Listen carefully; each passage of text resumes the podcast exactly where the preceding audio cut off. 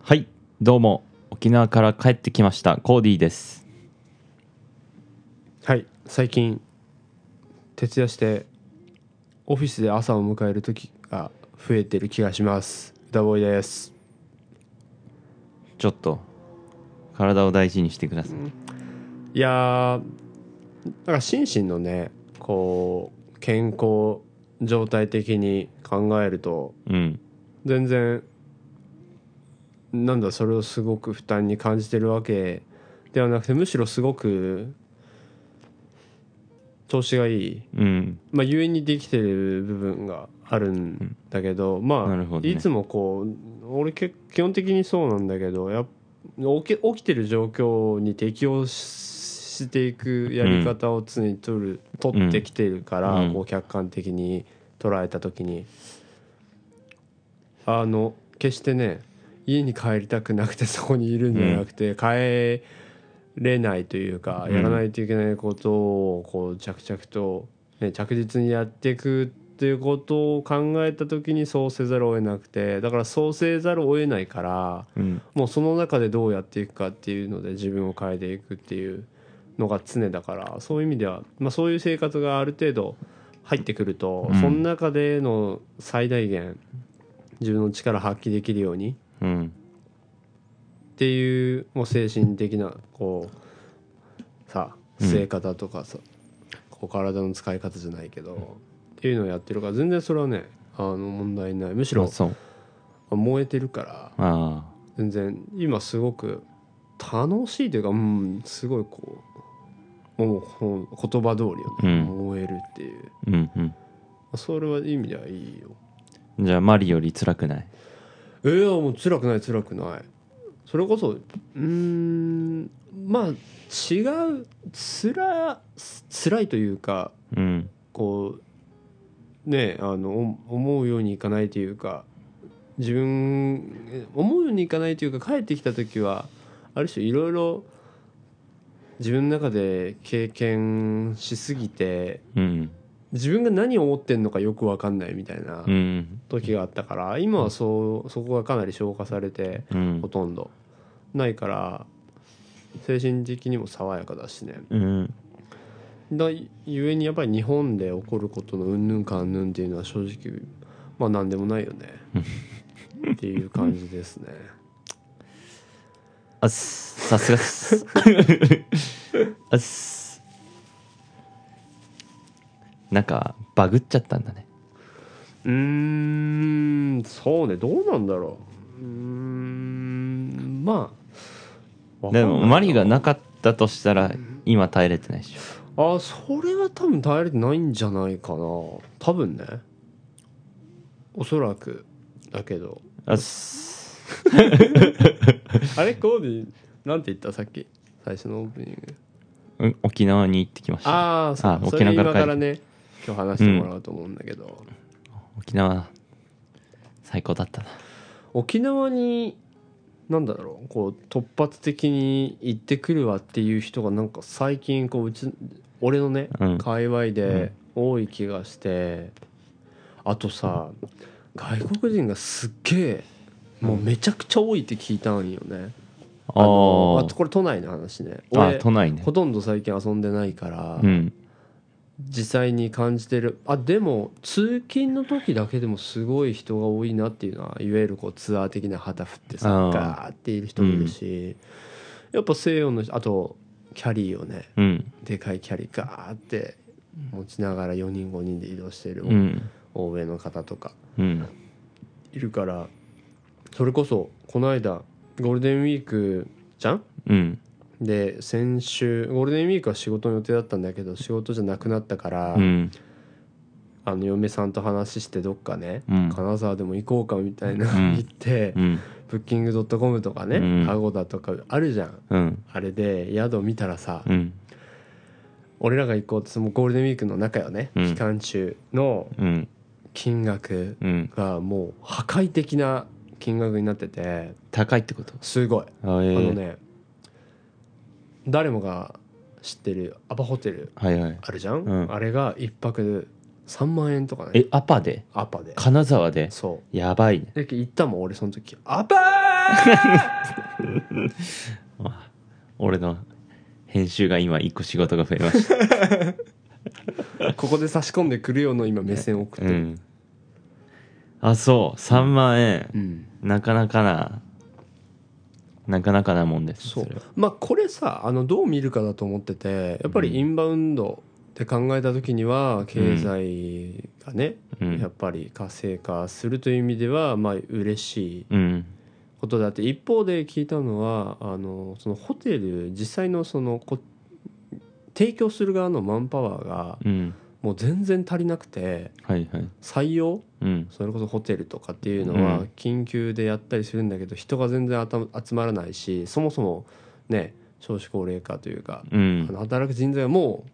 そこがもう効いてきてるらしくてああいないっていうのでだから需要と供給って考えた時に需要が上でね、うん供給が足りてないっていうう、ん。でそれレストランとかでも起こってるらしいのよえー東。京でも、あ、そすごいこう大きな箱のレストランがあって、う。うん。人がめちゃくちゃ並んでます、うん。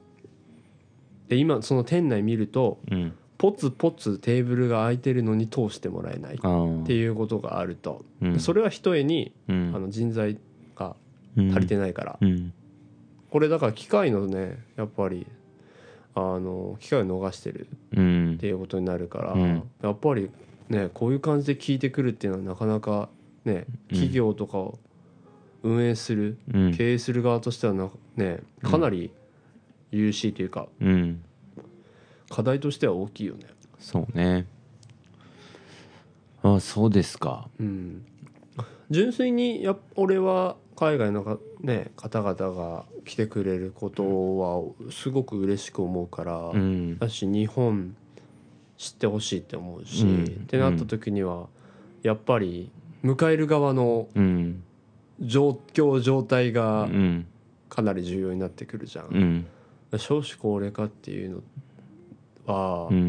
やっぱこういうところでじわじわ効いてくるんだろうなってういう、ん。本当は10取れる身が確かに。 7しか取れません8しか取れませんっていうのがどんどんとその身がねうん。小さくなっていくっていううん。うんこ。とじゃん。うん。だからあー、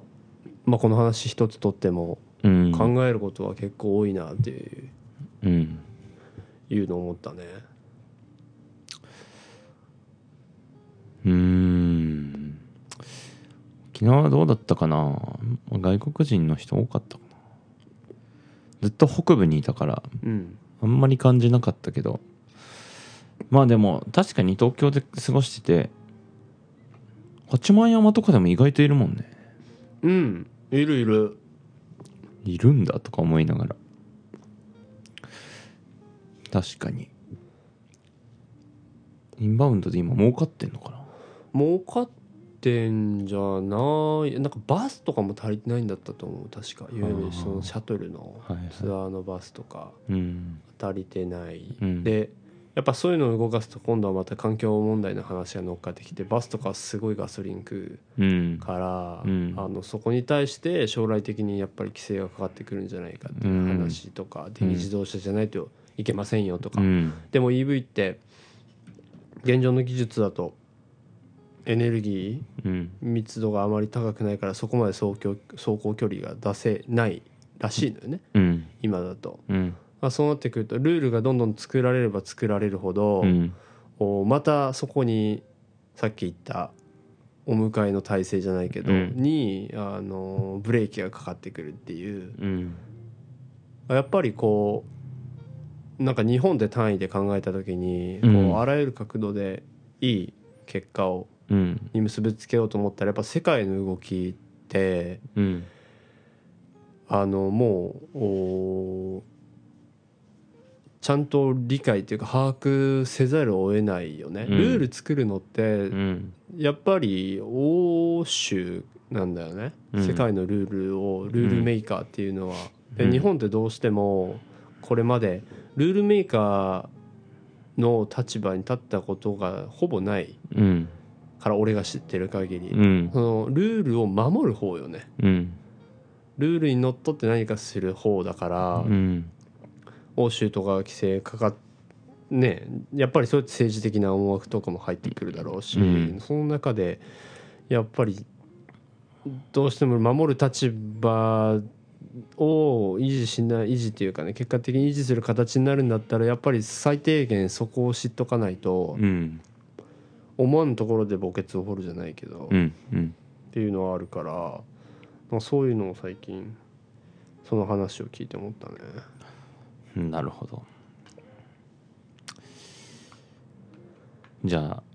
歌ボーイのコーナー行きましょうかはい。えっとですね、今回はですね、まあ面白い話というか、いわゆるこう論理的な話ではなくて、うん俺が聞いた、まあ俺すいわゆる精神的こういうのなんかな、神秘的じゃないけど、非科学的なうんこととかも結構好きだ好きなんやね、うんそういうのものに関してはそれはもうそれこそ宗教とか、うんいわゆるあの誰もがうん人生で考えたことがあるであろうが、あうのん神様がいるのかいないのかうんとか、うんそういうの好きなんよね。うんでまあそれその類の話うんだと思うんだけどうんあのお祈りってあるじゃんうんそのあらゆる宗教の中でお祈りっていうのはあると思うけど、まあ、日本でいうとまあ念仏とかよねうんで神道とかの神社うん行ったら再選してうんこう手合わせるじゃん。うんでそれねこうその道のというかかなり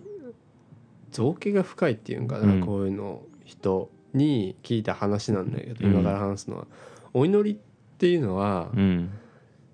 神様とか、まあ、日本とは仏様に対してお祈りをするじゃん。うんでお祈りは神様仏様にちゃんと祈りが届くうんお祈りの仕方作法っていうのがあるらしいのよ、へえそれを教えてもらったよね、うんそれねうん例えばうんこう何かをお願いうんするためにうんコーディがうん神社に行きました、うん手合わせてうん作法にのっとってうん礼拝してうんでその時にうんどういうふうに神様にお願いする、ええもうストレートに願い事を言うかななるほどこう具体的に何どういうえなんだろう例えば中身うーん何でもいいまあお金持ちになれますようにとかなるほどうんそれがブブーらしいんよねえあのこれ理屈ないんだけどえね、うんその聞いた話だとうんお願いをする時っていうのはうん例えば今のお話だとうん神様仏様とうん「ありがとうございますうん」神様仏様のおかげでうんお金持ちにうんなることができましたっおてお,、ね、お願いするというかうんこう祈りを自分の願いを達成したかのように報告するってことそうへえでそれを感謝するっていううんのが、うんいわゆるこう正しいというかへえらしいんよねうん叶った前提でそれを感謝をお伝えしに行くっていうやり方したら、うんうん叶うらしいのよへえ俺はそういうのさうんいやそんなわけねえだろうというかね、うんっていう人いると思うけど、うもう俺すぐ単純だからそうなのかと思って、うんもうその日からやってるよねへえでも理屈は分かんないでもなんだろう神様仏様にははなんだろう感謝を使い伝える対象ってことなのかなそこはまあ一つの要素としてはあるのかなって何かをそういう意味ではじゃあそのね多分宗教の観念に関わってくるけど神様仏様っていうのはうん何かをうん叶えてくれる人ではないっていうのがあるんじゃないかなうとん思うねう。んうん感謝を伝える存在っうんていう見方ができるのかなっていうふうにへえ思ってる俺は。それは仏教においてってこと仏教らしいよ。うーん宗派にもよるんかなあ寄るんだと思う俺そこまですごく勉強してるわけじゃないから、うんじゃあそれがどこの宗派で、しうん真言宗がとかいう話まではできないんだけど、うんなんかそういうのがあるらしくて、へでも俺はまあこれプラシボ効果って言われたらそのままなんだけど、えうん届いてるかもって 思うシーンうがん結構多いああから、うんなんか皆さんねもし興味があったらうんうん騙されたと思ってうんやってみてください、お祈りをする時はうんもう一回繰り返しますがうん叶ったうんことを報告はいする形ではいはい感謝を述べると、うん神様仏様のおかげではい叶えることができましたっていうう、んあ俺はもう一重にいつも同じだよねあの、理想のさうん自分とか社会あの姿があって、うん神様仏様のおかげでうんそれを叶えること実現させることのできるうん自分にうんなることができましたってうんいううん使命、うんいつもうんだからみんなねそれぞれ違うと思うけど、うんちょっとみんな騙されたと思ってうんぜひやってみてくださいなるほどなでも確かに願ってるよりはなんだろう結構理論的に考えて願ってるよりはそういうもう達成したかのように振る舞うみたいな方がうん、なんか実現可能性がなんか高そうな気がするうん、実際ねうんどうなのかっていうのはその理屈で説明できないという意味では分かんないんだけど、うんやっぱりまあそれはもう信じそれこそね信じる信じないうの、ん世界だからと思うけどでもなんだろう信じないより信じる人生っていうのがうん一つモットーだからうん皆さんもぜひ実践してみてくださいはい以上ですありがとうございます。えー我々のチャンネルですね、人や物にスポットライトを当てて、リスナーと共に新たな出会いを作り感動を生むというテーマでやっております。はいえー、Discord というチャットアプリを通じて、オンライン上のコミュニティも運営しております。えー参加してみたいという方は、ぜひご連絡ください。お待ちしております。はい。ということで、冒頭でもお伝えした通り、私、コーディが沖縄に行ってきたので、そのお話を今日はしようかなと思います。羨ましいねもう一自由の旗印のもとうにん去年行ったん、もう1年前だよ、だから行ったのは。もう1年経っただってあれゴールデンウィークだったそうか知念岬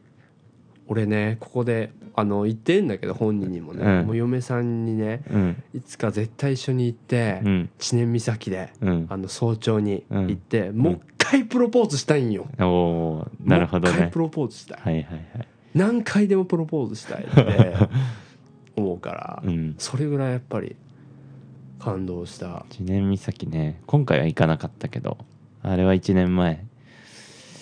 見て、すごい感動したなあの時聞いた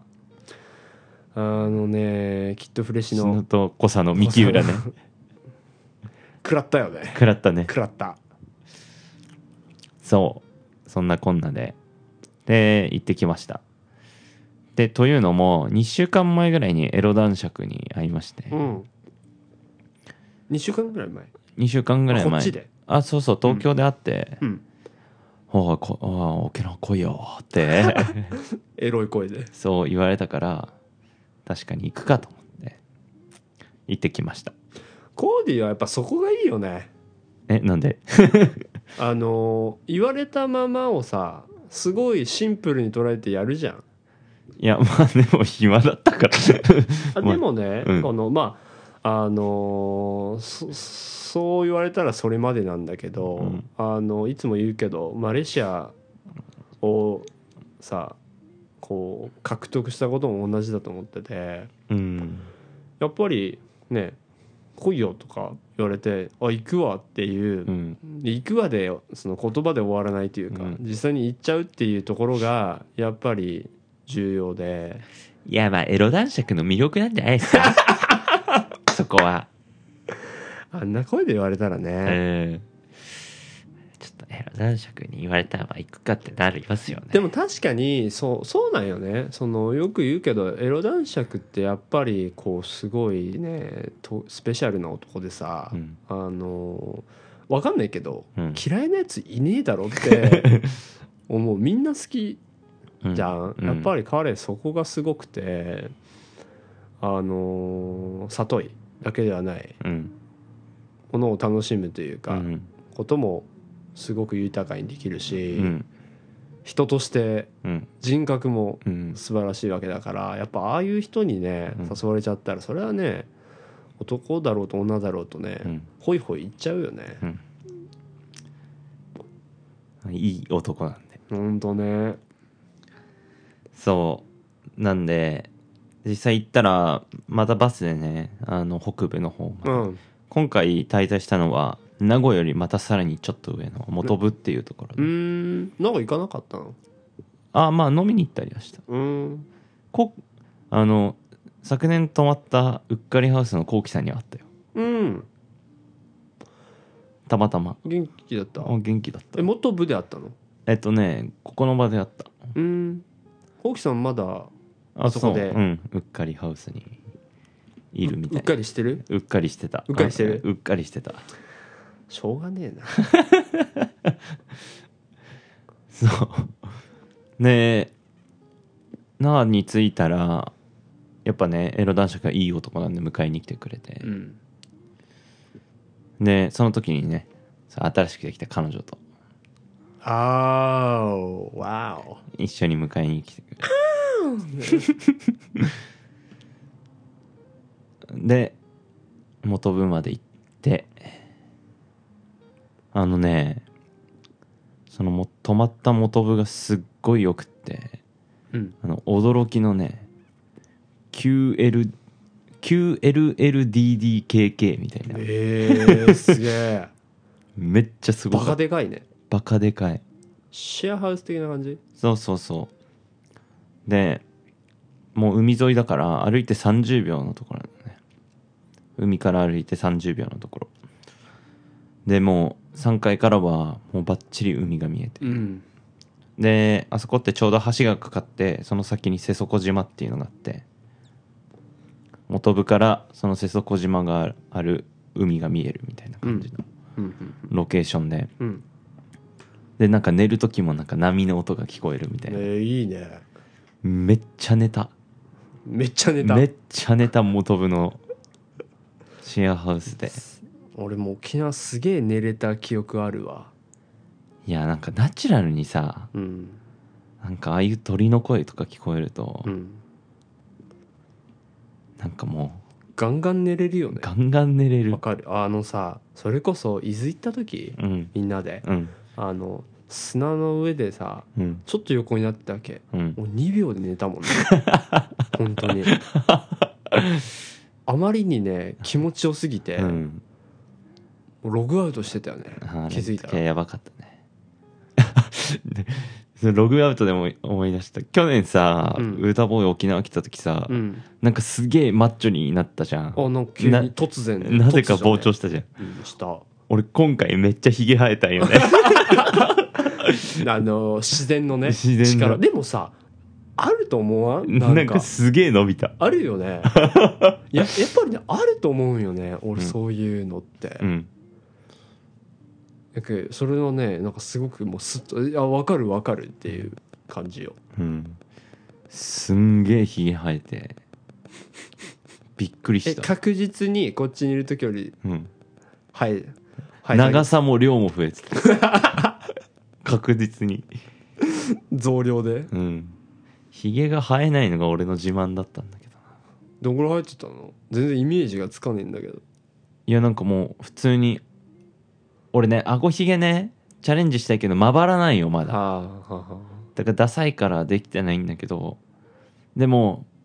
もう近くで見たらもうあんたひげ剃りなさいよって言われるぐらいは生えてたえー、今 Google マップで元部見てんだけどもうあれだねまさに名護の上のあの俺あれかと思ってたこういわゆる東本土本島に近いというかさ本島ってあのいわゆるこう鹿児島とかに近い方なんかと思ったら上なんあだーまさに上なんだ、ね、そうそうそこまでねもう真上北ってことねそうそうそううんなるほどね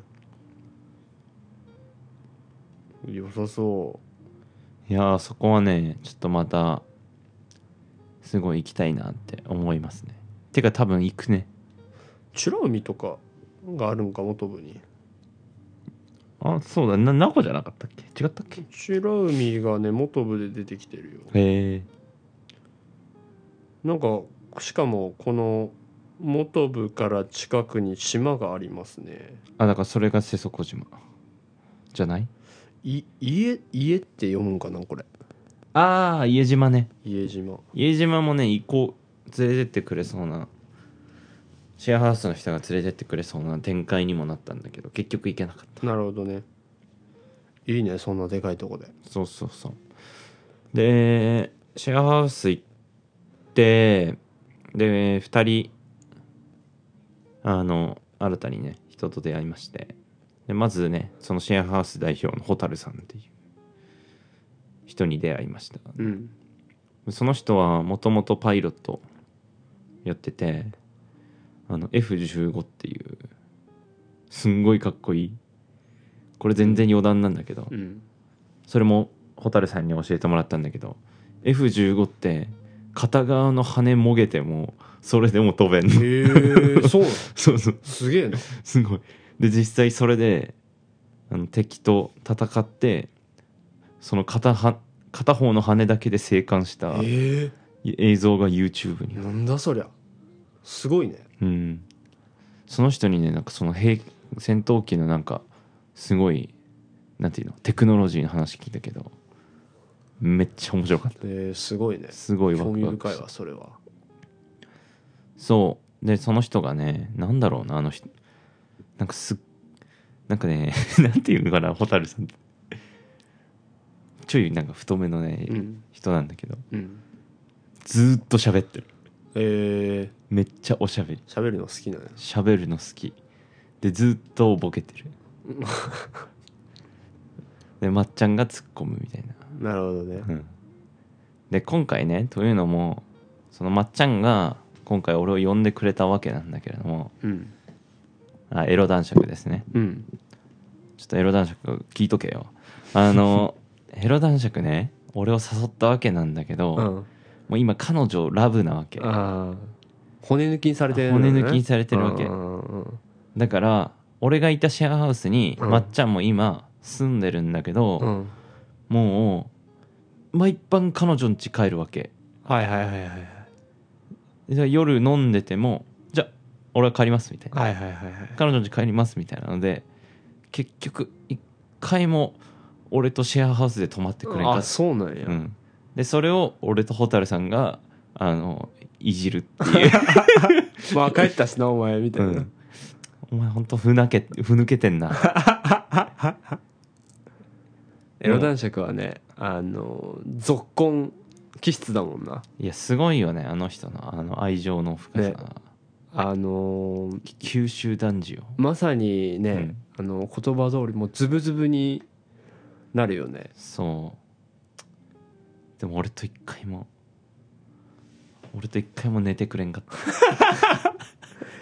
根に持つなたうんちょっとねだからそれでねあのヨーロッパに行くのもやめようかなとか言ってて 出たよこいつマジふざけてるわ出とた出た出た離れられないとか言って一緒に来ればいいじゃんいやそれを同じこと言 ってああじゃあ彼女も一緒に来ればいいんじゃんとか言って、うんエロ男爵も言ってたけど普通に彼女仕事あるかあそうか出演お仕事してるもんら、ねそうしかもなんかあの俺に紹介したいってこの間連絡来たああそうそうそうやってることがね外のも世とも界とのそう歌ボーイがやってたその大使館とか外務省かうんのに近しいことをやってるからうん近しいのかなまあでもそういううーんなんだろう世界を相手にするうん、え余談になるけお仕事どどういうさ感じ彼女あ見た目ってことまあまあトータルそのぐ内面外見あのねあのい名前を一応伏せとこうか、うんあのね札幌の娘でねあー札幌北海道から来た娘ではあはのね顔面がねあのピンポン玉ぐらいしかないね、それはね、うん、ピンポン 玉全然いい返しがサーブが打てんかったいやピけンポン玉ねピンポン玉だけにサーブとか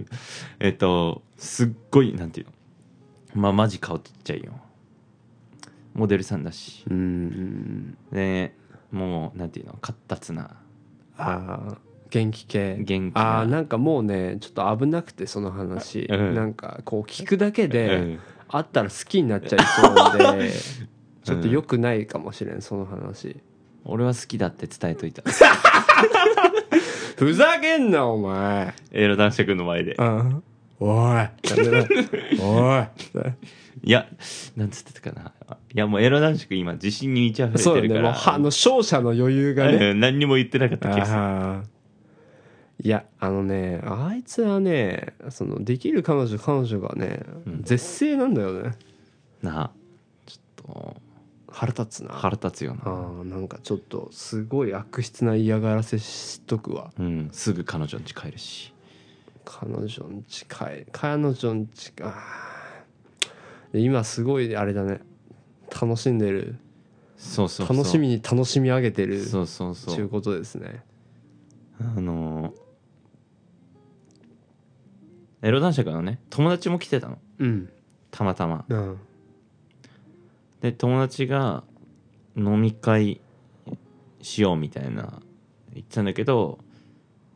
それもね1ヶ月記念とかで来てない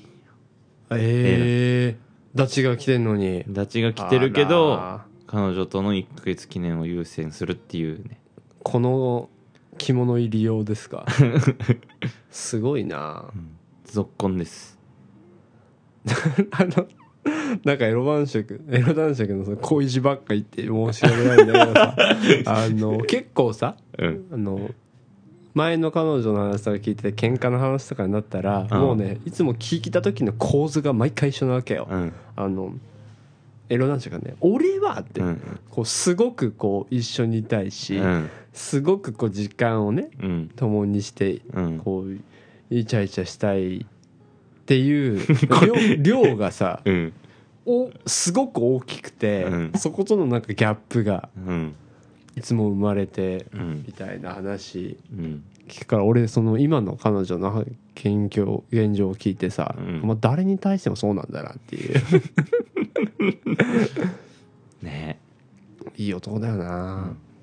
好きだわ、相変わらずエロかったよエロかった、うんエロいって言われたいよな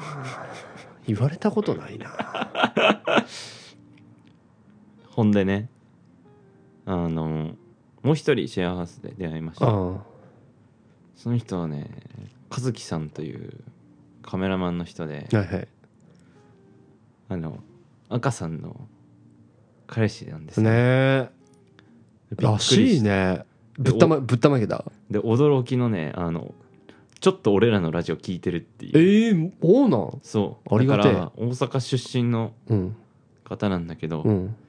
なんか有名人に会ったみたいやコーディ君に会えてって言ってた、コテコテの関西弁で、うん、あれさでおもうんちおょっとね和樹君とのそのさファーストコンタクトがもうちょっともうすごかったから、そのもう説明させてほしいんだけど、うんそのね幸せ帰るじゃん 幸せ帰るじゃんはいはいでこう階段が3階までつながってるわけうんうんで和樹さんは3階に自分の部屋があって3階にいたのねうんでなんか写真の編集みたいなのしてたのかなでなんかこうなんだろう階段が3階までつながってて上を見たらそのなんだろう3階の踊り場みたいなところに柵になってて、うんその上から階段が覗けるみたいな感じになってんのはいはいでその蛍さんと俺がこうトコトコトコって上がってってで俺は初めて行ったわけねで蛍さんがなんか「和樹ただいま」みたいな言って上から和樹さんの声がしてこうひょこってこう和樹さんの顔がこう出てきたのうんで「こんにちは」って言った時にもう爽やかすぎてもう沖縄の中の風が俺を吹き抜 けそんな爽やかなのすんごい爽やかだよ和樹さん 吹き上げたそうなんか聞いたところにもともとなんかスーツ屋で働いてたりとかへえなるほどねしててシックな音なんかもう服とかもなんかすごいおしゃれなわけあ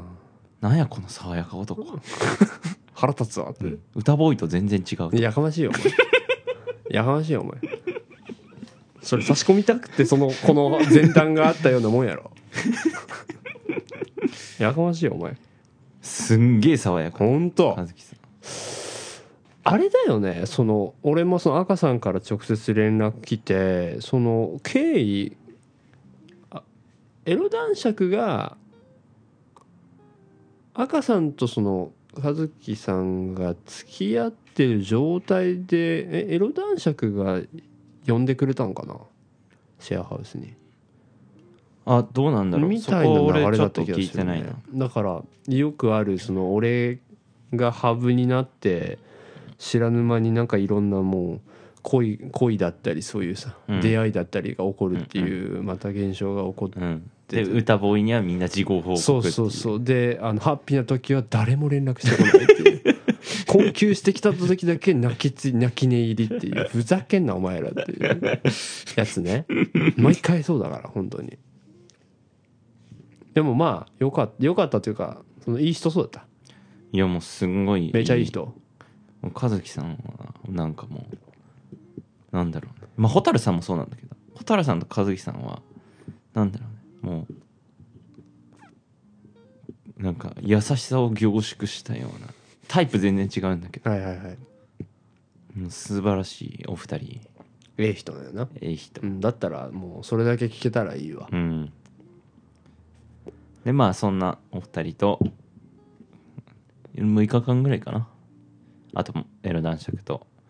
まあ一緒に過ごしてすごいいい日々になりましたいいねもうね毎日外食してたねあれおぼあんまり思い出せないんだけど、割とこうまあ東京と比べたら安いよねなんでもっていう頭なんだけあでもどどうなんだろうそこまで外食ってなった時あまあでも相対的に安いかもね結構量が出るからうん早期食ったそう聞くった早期ってさめっちゃうまかったねうまいよね、うん俺前も言ったかもしれんけどあのね学生の頃美味しさが分かんなくてうん全然美味しくねえなと思って、っていうのもあのなんかこ個々がさうんバラバラな印象があって、うんこの麺にこのスープにうんこの武骨なうん肉みたい肉塊みたいなうん全然もう調和が取れてなくてうんもうナンセンスだって思ってたけど、うん今食うともうアホみたいにうまいもんね 何回食ってもうまいからなやっぱ早期にも早期そばもやっぱいろいろあるどうなんだろうここはうまいここはまずいみたいなのあるからうーんまずいとこ引いてたんじゃないかなるほどね沖縄なんかあれだねそう思うとコーディもこう徐々徐々にというかまあここの番もあったりしてさ、うんこそ沖縄の方のコミュニティがなうん出来上がってきてていいよね、うんなんそれはかまあやって旅先にすごいなんだろうなアットホームの人たちがいてくれるっていうのはうん大きいよねうん嬉しいよねうん、で結局な動機というかね、うんそこに行こうという動機が一人にそういう人たちに会いに行こうっていううんことになるじゃん、うんいい意味で、うんなそれがなんかすごくいいよなって、うんいつも思うんだけどだから日本中旅したいなこの期間はと思ってたんだけどまあもちろんその気持ちもあるんだけどなんだろうなあえてずっとな沖縄に行ってみようかなって思ったりあもそれも一興だと思ううんある種今は考えておりやす、うんいいなあ沖縄いつ行ってもいいからねうん、島とかそれこそさあのねそのもし行ってみたいね三段で行くんだったらゴーディが島とかをちょっと巡ってみたりとかっていうさ、やり方もあるじゃんそうねだからなんだろうねすごい楽しいよね沖縄って、うん実際にまあ俺住んだことがないからわかん住んだらどうなのかとかよくわかんないけど少なくともやっぱりある短期間における滞在っていう意味ではもう最高に楽しいよねうん沖縄ってそのシェアハウスのさなんかバルコニーみたいなところがあってもうバルコニーもなんか当たり前のようにめっちゃでかいわけはいはいはいはいでそのさっき言った瀬底島が見えるこう海が一面に広がっててなんかもうそこでうんあなんかエロ男爵がなんかずっと作業してて、はいはいで俺は本読みながらコーヒーズズズズみたいな、はいはいはいはいで時々疲れたらエロ男爵とダンスしてみたいな、はいはいなんやこれと思っ最高かってて なんやこれと思って都会の喧騒を忘れるというのはうんまさにその図のことですね、結構ねべったりシェアハウスにいてずっとなんかもうのんびりしてた感じ今うん回は、やっぱりまあよく言うけどさ俺やっぱ物理的なねその空間の大きさってやっぱすっげえ大きいと思うよね、東京帰ってきてさ狭いなしか感じないうんじゃないかなというかね、それこそあのメッセージくれたじゃん LINE で言ってる時に沖あう縄んすごい将来性うん感じるっていう、うんそれはいわゆるこういろんなそういう人たちが集まる中でのコミュニティができてるうん様を見て、うんそういうふうに感じたっていうこと、そうだねあとはやっぱそういうなんだろう不動産だよね単純にああはいはいはいなんかその別荘もなんかたまたま縁あってその地元の人なのかなうんに譲ってもらったりとか譲ってもらったりとか、まあ、貸してもらったりとか、なんかその蛍さんいろんなところにシェアハウス持ってたりするんだけどホテルも運営したりしてるのかな、なんかちょうど俺がいる間にまたなんかすごい大きい家あのここでシェアハウスやりませんかみたいな話来てたりとかへえですごいここの場のねゆうきくんが地元コミュニティにすごく溶け込んでるからやっぱああいうなんだろうなやっちゃう若者にやっちゃえね やっちゃえ若者的な雰囲気が今すごいあるんじゃないかなって、なるほどね、うんそういうこう新進気鋭の英気浴びたいねうん日本にまだそういう場所があるっていうのが俺はもう一人に嬉しいうんけど沖縄ってまあ俺の従来のその認識というか感覚とかイメージではそういう場所ではないからさ、うん若い人たちが、まあ、あの若いというか単純に日本のこうリゾートとして、うんまあ、確固たる地位を築いててうんそこでそういう、まあ、そそ言ってしまえばまあそれだけじゃないけど、って言ったらちょっと語弊があるかもしれんけどね、うんそういうなんかココミュニティができて若い人たちがいろんなことを積極的にやるような場っていうのは決してなかったから、うんまあ、そういう意味でなんか将来性じゃないけどうんなんかこの先が楽しみだなみたいのは、なん行ったからね、うん去年俺も、うんまあ、それはすごくこうイメージができるというかうんそういう場としての、まあ、それこそ、ね、エロ男爵もビジネスやったりしてて、うんぜひともうん日本を沖縄から盛りあ盛り上げてほしいよね、うんまさに。でまあこっからはちょっと話が変わるんだけどやっぱ沖縄行くとそういう楽しい側面だけじゃなくてなんかなんだろう今基地のね作ってるけどうんそういう問題だったりとか、うんあとは実際北谷に行ってた時にアメリカンビレッジに行ってた時にあのー戦闘機がねバはいーっはいてはいすごい飛んでてなんかそういう、まあ、いわゆるそそのじ自衛隊とかの問題だよねをになんだろうな身近に触れるうん機会にもなってて沖縄行くっていうのはで実際ねその元部の俺が泊まってたシェアハウスの近くの大通りに結構ねどんぐらいかな20台ぐらいかな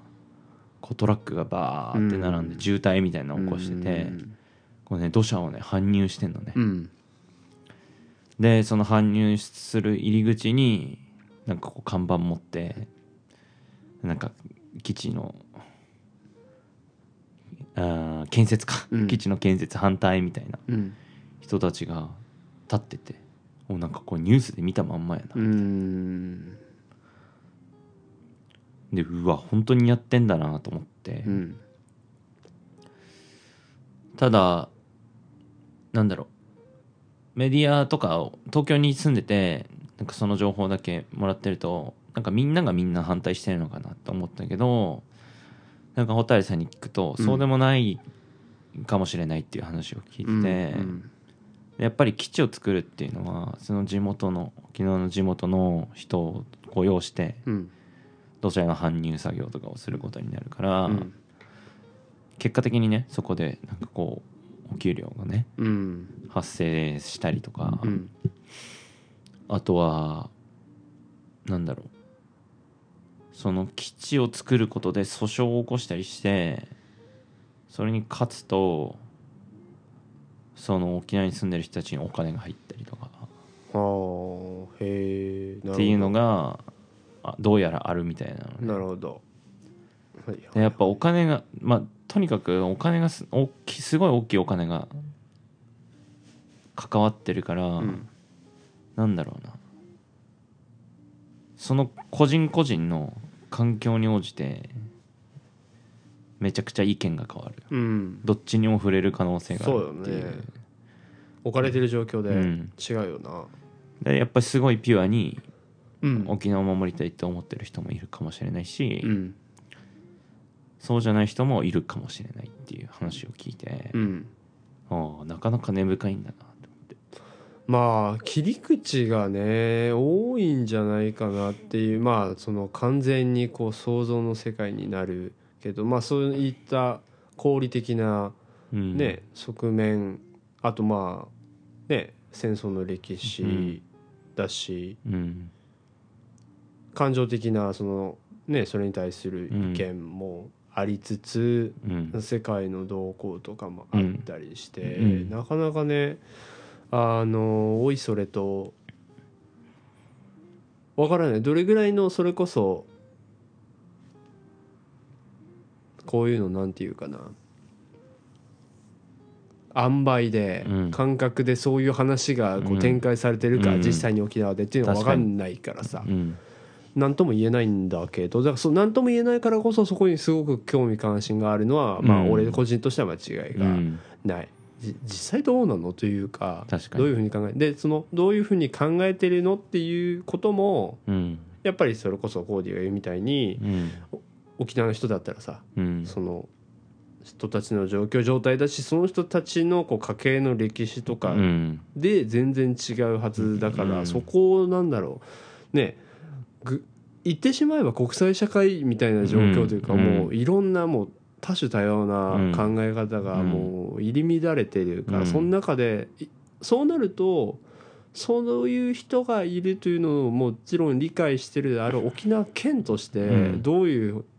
ね、方針というかうん出してんのかなとかっていうのは気になったりするけどね。うん沖縄をどういうふうにうんあのしていきたいって思ってるかっていうこと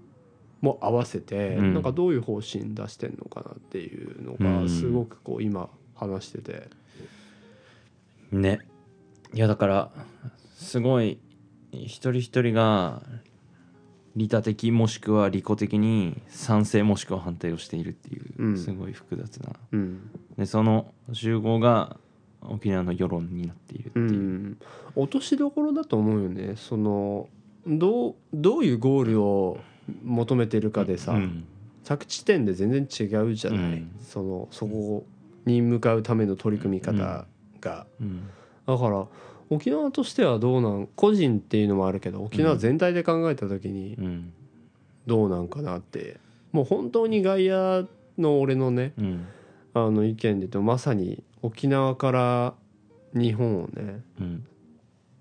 盛り上げるかつ世界にうん対してのこう発信力みたいなところを強くも持つよううな、んね、美しき島だったら、うんそれはすごくなんかいいなって、まあ、それとやっぱりそのアメリカ云々とか基地の話は全然こう性質が違うんだけどね、うん一方でその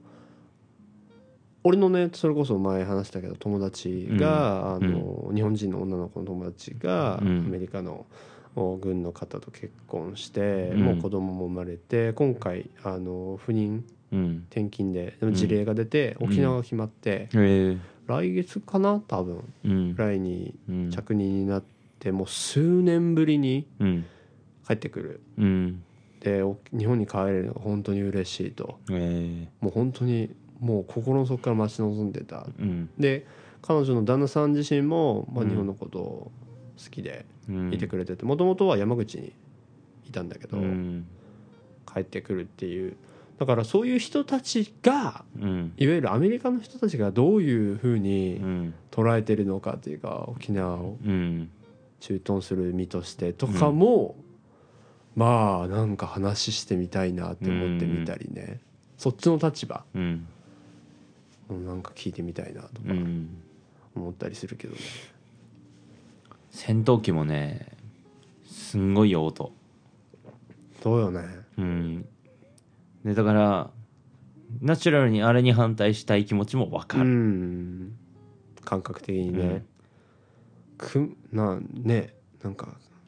空気を裂くぐらいでかい音うんなんじゃない結構角だから基地が近いからおその離着陸じゃん、うん、結局、うんってことはやっぱり羽田とさうんお台場とかと一緒で、うんやっぱり音があ滑空になるじゃんうん、うん地上から近いってことよね、ってことはやっぱ音がなかなかするよねだし戦闘機だから多分普通の旅客機よりめちゃくちゃでかい音出てんうじゃん、んしかも何回も何回もこう旋回するから、はいはいはいはいすっごいよ旋回なるほどねいや乗ってる人今どうなってんのって思う角度でうもうなんかここう水平に飛んでてうんなんて地面に対して水平に飛んでて90度か90度回って、うんで要は地面に対して垂直になって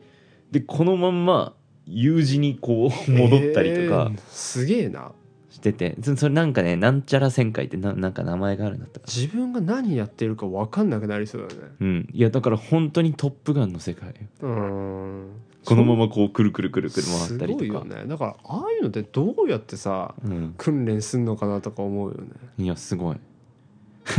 で蛍さんとねあのシェアハウスいる時にこういう訓練すんだよみたいあなーなんか YouTube で見せてもらったんだけど戦闘機ってすごくってうんあの座標がさうん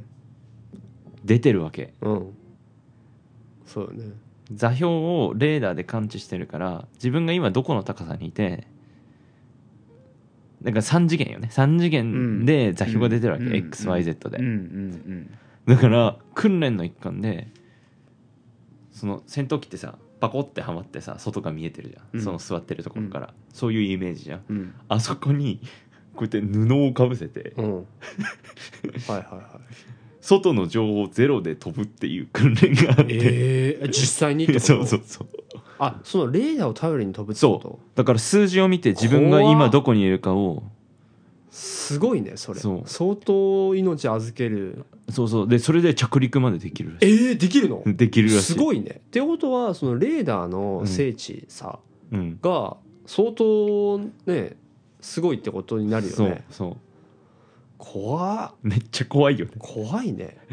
でなんか間違えると教官に後ろにいる教官にどしかられるみたいなああまあ共感も乗ってるんだ ねそうそうそうまあ、そりゃそうだわなすごいねすごいよねなかなかだなそれは まあちょっとなんか戦闘機の話になったなっちゃったけど、うん、まあでもなんかそういう戦闘機が飛んでてなんだろうなもう当たり前のなんか生活の一部みたいになっちゃってるのかな沖縄の人たちからするとう、ん残念ながらうーんなるほどね、もう全然違う世界だからまあ俺広島出身でね近くだったら山口がうんあったけどとはいえとはいえ全然ねあの直接まあ広島はまた違う性質があるじゃん、うん、うんそっちの歴史的な話になるとああそうねでもそれいわゆるこう物理的に現存っていうかこう動体として動くものとしてのさ、うんね、基地がやれ基地だとかやれ、あのー戦闘機がみたいなことはないから、うんまあそのお山口の人たちに、うん山口のベースの中東の人たちってもうんう休みの日ってもう十中八九広島に来るんよね、えーそういう意味ではあのーアメリカのベースの人たちたくさんいるうん今もいるはず、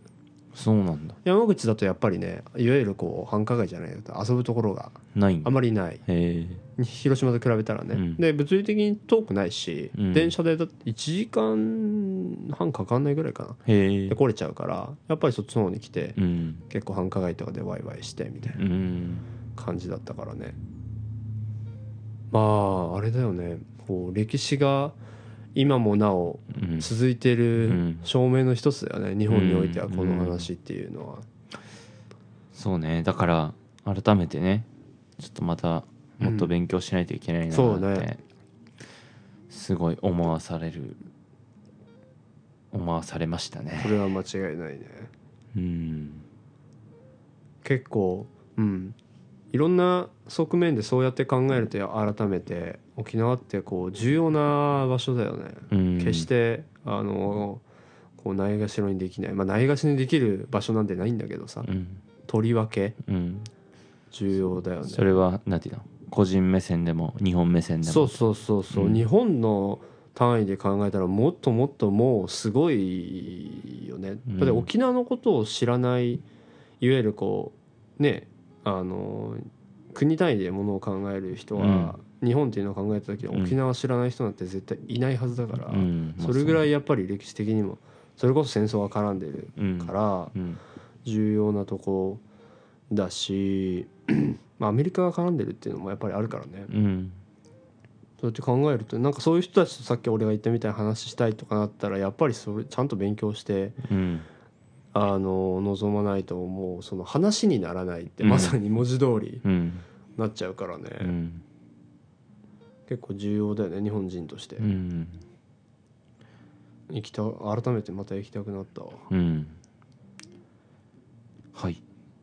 なんかちょっと早いけどまとまっちゃった、まとまっちゃったというかそうだな終わっちゃったわ沖縄ねまた行きたいなうーんすごくみんなでまた行きたいなあの沖縄の俺これも行ったことあると思うけど沖縄の女の子すごい好きなんようんあのね、うまあ、ん友達もいるし、